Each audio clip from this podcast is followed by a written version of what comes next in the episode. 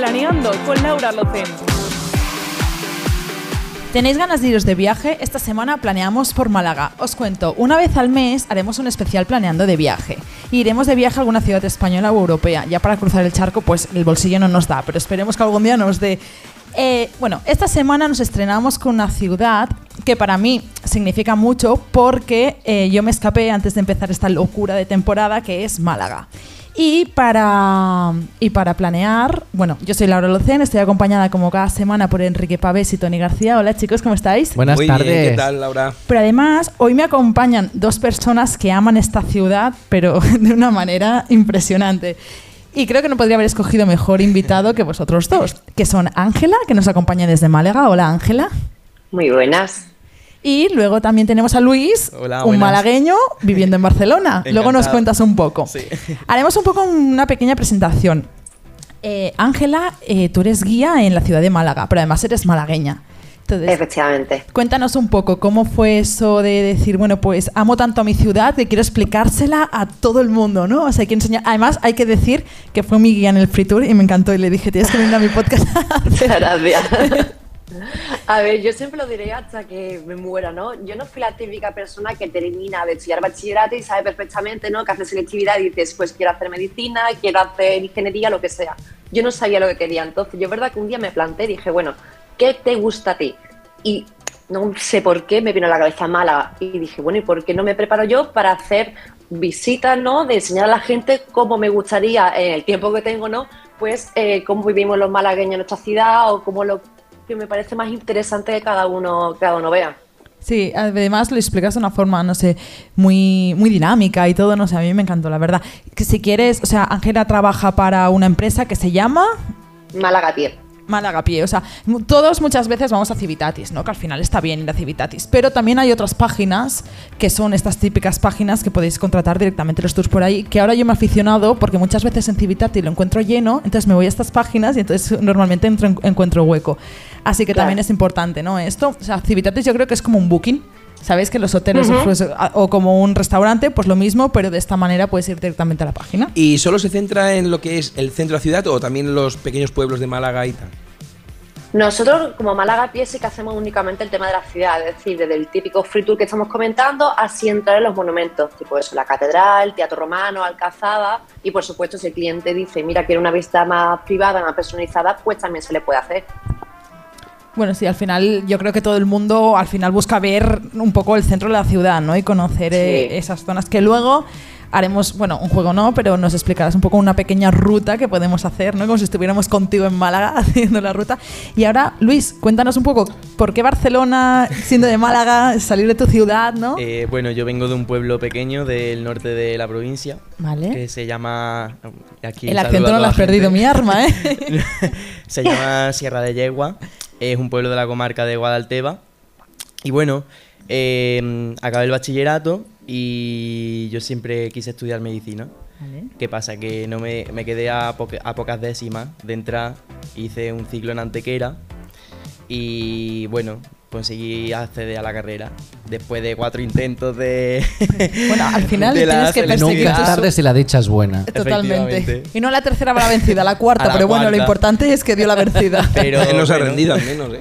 Eso es importante, no rendirse. Eh, efectivamente. Y bueno, en Andalucía la- las notas que están muy altas. Vale. En general, Sí. en Andalucía, Madrid, es que están las notas por las nubes. Y Bueno, yo creo que para medicina, yo creo que prácticamente en, en En todas todos lados. Sí, toda la de salud así.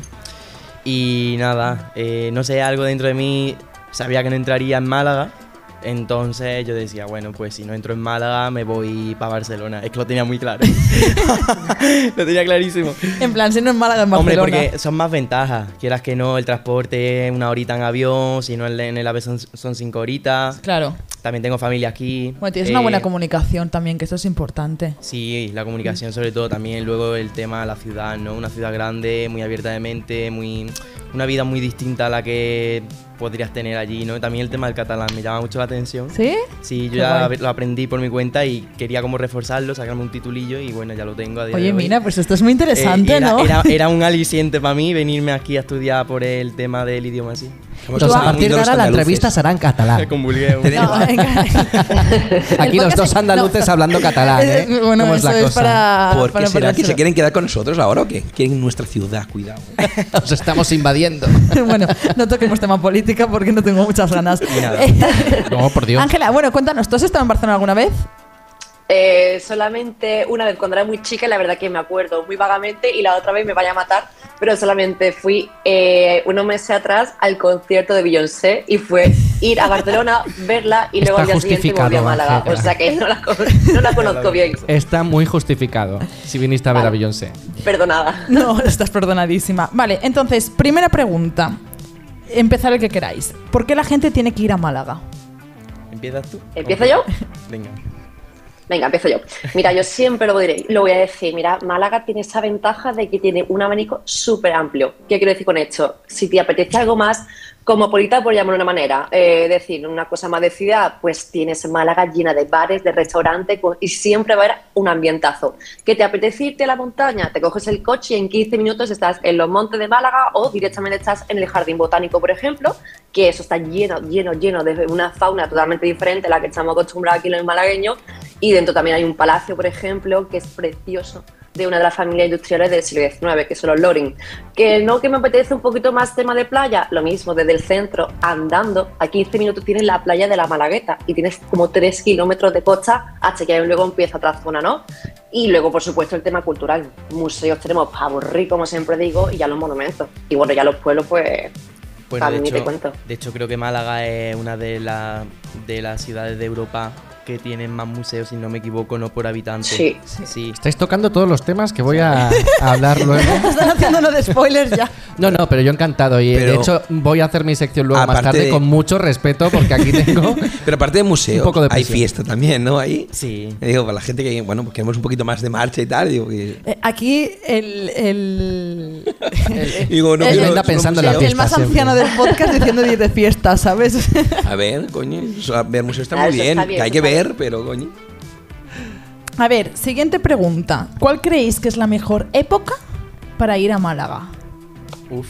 A ver, yo personalmente, por gustos personales, yo te diría que primavera. Ah, Eh, de acuerdo. Bueno, entonces todo el mundo para primavera para allí. Sí, yo te diría que primavera porque mm, aparte de que hay menos gente que en verano, obviamente tú vas en verano, te bañas a la playa, lo típico, ¿no? Que por cierto, el Peñón del Cuervo mm, para mí es la mejor playa de Málaga capital, por si alguien va. Eh, pero en primavera yo diría que la temperatura, además de ser muy buena, hay menos gente y también puede disfrutar la ciudad de otro punto de vista. No hace ni calor, no hace frío. Luego también, si te quieres ir un poco por la periferia, algún pueblo, algún sitio así más de campo, el campo está verde, está muy bonito todo.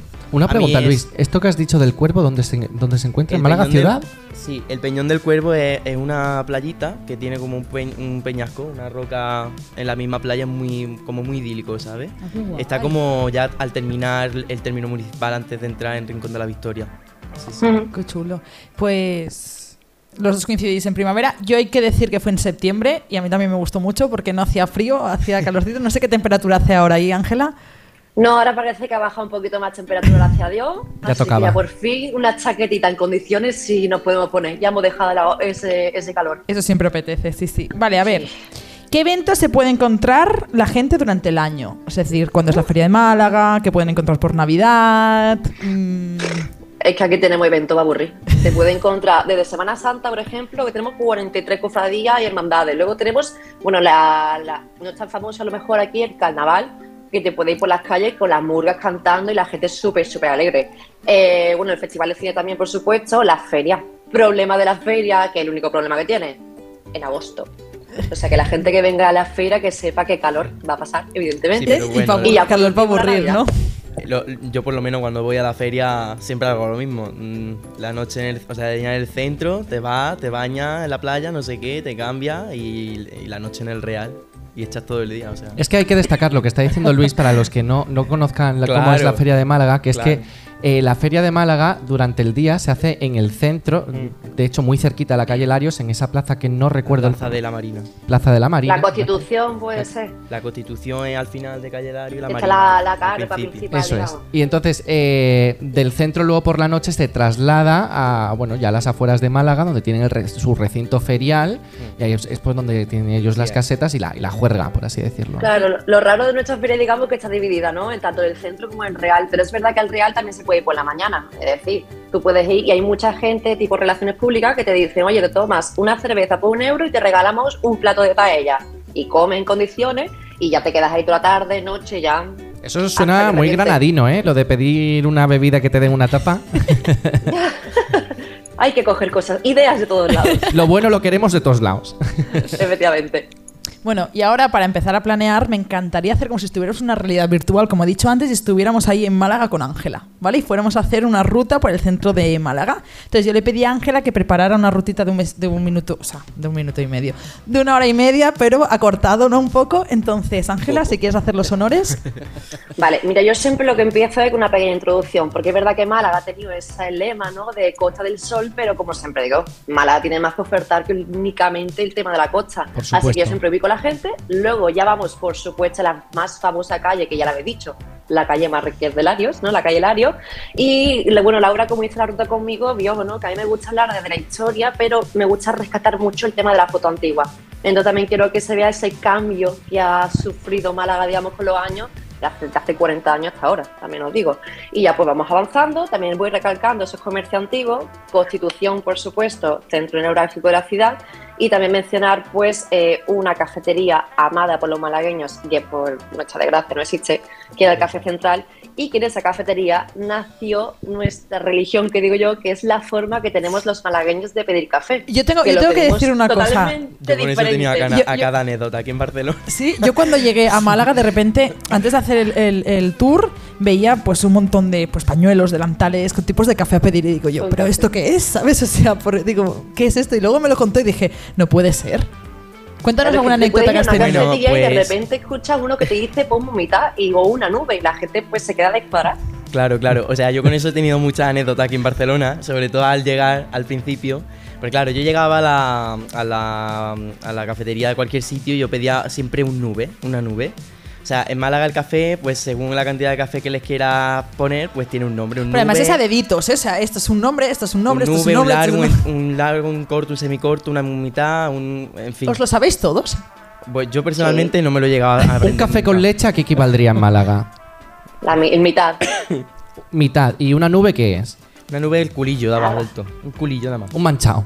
Sí, una gotita de... Pues te ponen una tarjeta. Ahí Ángela vas- solo se sabe el nombre ahí, en ahí te dan Málaga. una tarjetita donde un pone con café, eso, café solo, un poquito más la de leche, un tiene, poquito más tienes un te voy a cuadro y el último café, el que menos cantidad tiene de café, obviamente no hay café, es un no me lo ponga, no sé si lo habrás visto en Café Central. Esa alguna es la broma que tuvieron entre los camareros allí de local. sí. Está, tú los ves todos y de repente no me lo pongas y lo ves el vaso vacío de café. Esa no sería yo, porque no me gusta el café, así que yo diría, ponme, no me lo pongas. Sí, sí. Y bueno, eh, eh, los pitufos, bueno, ya solo el café, también la forma de, bueno, nuestros bocadillos, los, los camperos, el pitufo catalana, el pitufo no sé qué. ¿Qué es el pitufo catalana? Un pitufo catalana. Tú eres una pitufa como- catalana. Hay un poquito de controversia con ese tema, ¿eh? que lo sepáis. ¿Ah, sí? A ver, si no me equivoco, Hombre. es como un bollito de pan pequeñito y, ¿no? Con tomate y aceite, ¿no? Es el pitufo catalán, claro. Yo cada vez que voy a Málaga y desayuno me pido un, un pitufo catalán y una nube. O sea, Hombre, es un que después de acostumbrarte al pan tumaca de aquí, de Cataluña, entonces ahí es como la, la gente que lo raya y luego le pone. A mí no me gusta, o sea, coge el tomate y lo raya, ¿sabes? Muy catalán, sí, lo sé, pero es que a mí me gusta mucho así. Bueno, Que a ver, está mejor Para que cuando, lo, que cuando coges el. cuando lo rayas y le pones el líquido y tal. No sé, opiniones, Claro. ¿eh? Te gusta acertar que sí. Bueno, o sea, a mí me han enseñado de pequeña así, pues yo lo hago así de pequeña. Que no pasa nada, a quién no le gusta, es la como bolsita, vosotros con el el café, ¿sabes? O sea, yo lo el pediréis toda la vida el ajo, así. la sal, el aceitito. Bueno, pero no nos quedemos centrados en el café, que yo estoy de verdad deseando seguir escuchándote, Ángela. Venga, pues cierto, ya dejamos un poquito el café al- de lado y bueno, ya vamos buscando eso entre las callejuelas, porque aquí en Málaga tenemos todavía ese trazado de callejuela estrechita, laberíntica, trazado musulmán. Llegamos a la Plaza Obispo y ahí lo que nos recibe primero es el Palacio Episcopal, ¿vale? Que destaca mucho que es del siglo XVIII, que es de un barroco tardío. Y lo que pasa es que aquí quien se lleva al final la protagonista del sitio, que se roba la, la mirada, en la catedral, ¿eh? la catedral de la Encarnación, que sé que es verdad que se empezó a construir a principios del siglo XVI, tuvo bastantes paradas, de hecho está sin terminar, y en Málaga sabéis cómo hemos puesto ese mote, ¿no? Hemos bautizado a la catedral. Venga, Laura, acuérdate. Uy, Laura, venga. A ver si prestaste atención. la- no, espera. Nos falta una Sí, torre. es porque le falta una torre Claro, y entonces eso le es. dijeron ¿Cómo falta un brazo. ¿Cómo se queda? ¿Se queda? La manca. la manca, la, La manquita, manquita. la manquita. Eso es, le llamamos la banquita, ¿vale? Entonces ahí contamos un poquito el por qué no se terminó de construir. Y bueno, por supuesto, al ser una ciudad musulmana, antiguamente hubo una mezquita, se pasa por delante de lo que es a día de hoy la iglesia Sarario, donde estaba la mezquita musulmana, pero ya sí continuamos por un camino que, si os ponéis a mirar el suelo, es un camino empedrado, es decir, totalmente diferente a lo que hemos andado nosotros, que es suelo de mármol. Te metes en calle San Agustín y de repente ves que estamos con el Museo Picasso, que yo sé que en Barcelona pues también tenéis un, Sí. un Museo Picasso, eso prácticamente estamos hermanados. Y bueno, Que además- un poquito que es la cronología pictórica de Picasso, que no hay nada muy famoso, muy importante, pero que merece mucho la pena. Pero Y es luego, verdad, es verdad que lo que lo que contaste, creo que fuiste tú en el que los camiones se desviaron, Exacto. y que muchos llegaron allí a Barcelona. O sea, hay que decir, ¿vale? Que, bueno, que esto lo contó ella, corrígeme a ver si lo cuento mal, de que em, la familia, ¿no? O Picasso quería traer a, a ese espacio. A Málaga, eh, a unas obras. Las Pero obras, bueno, sí. la época aquella fue la época franquista, ¿no? Y mm, con, con- Franco estaba en ese momento, pero Picasso pues, era comunista, entonces no casaba esa idea. Así que los camiones pues fueron desviados. Y fueron a Barcelona. Así que Se muchas de las que obras. a, a Barcelona. Muchas de las obras que iban a para Málaga vinieron aquí a Barcelona al Museo Picasso que tenemos ahora. Y entonces en, en el, en el Picasso de Málaga puedes encontrar también obras muy bonitas, que a mí me, gustaron muchísimo, que son un poco como más obras, de- o sea, más auténticas, ¿no? O sea, obras que tenían, o sea, no es más auténticas, diferentes. O sea, porque Claro, más desconocidas a lo mejor Sí. en un momento dado. Mm. O sea, no las más importantes que digas tú, vale, esto es un Picasso o esto tal, sino que ves también un poco, creo, una evolución de, de cuando él empezó él, ¿no? Y un poco la evolución que hizo. O sea, a mí me gustó Eso bastante.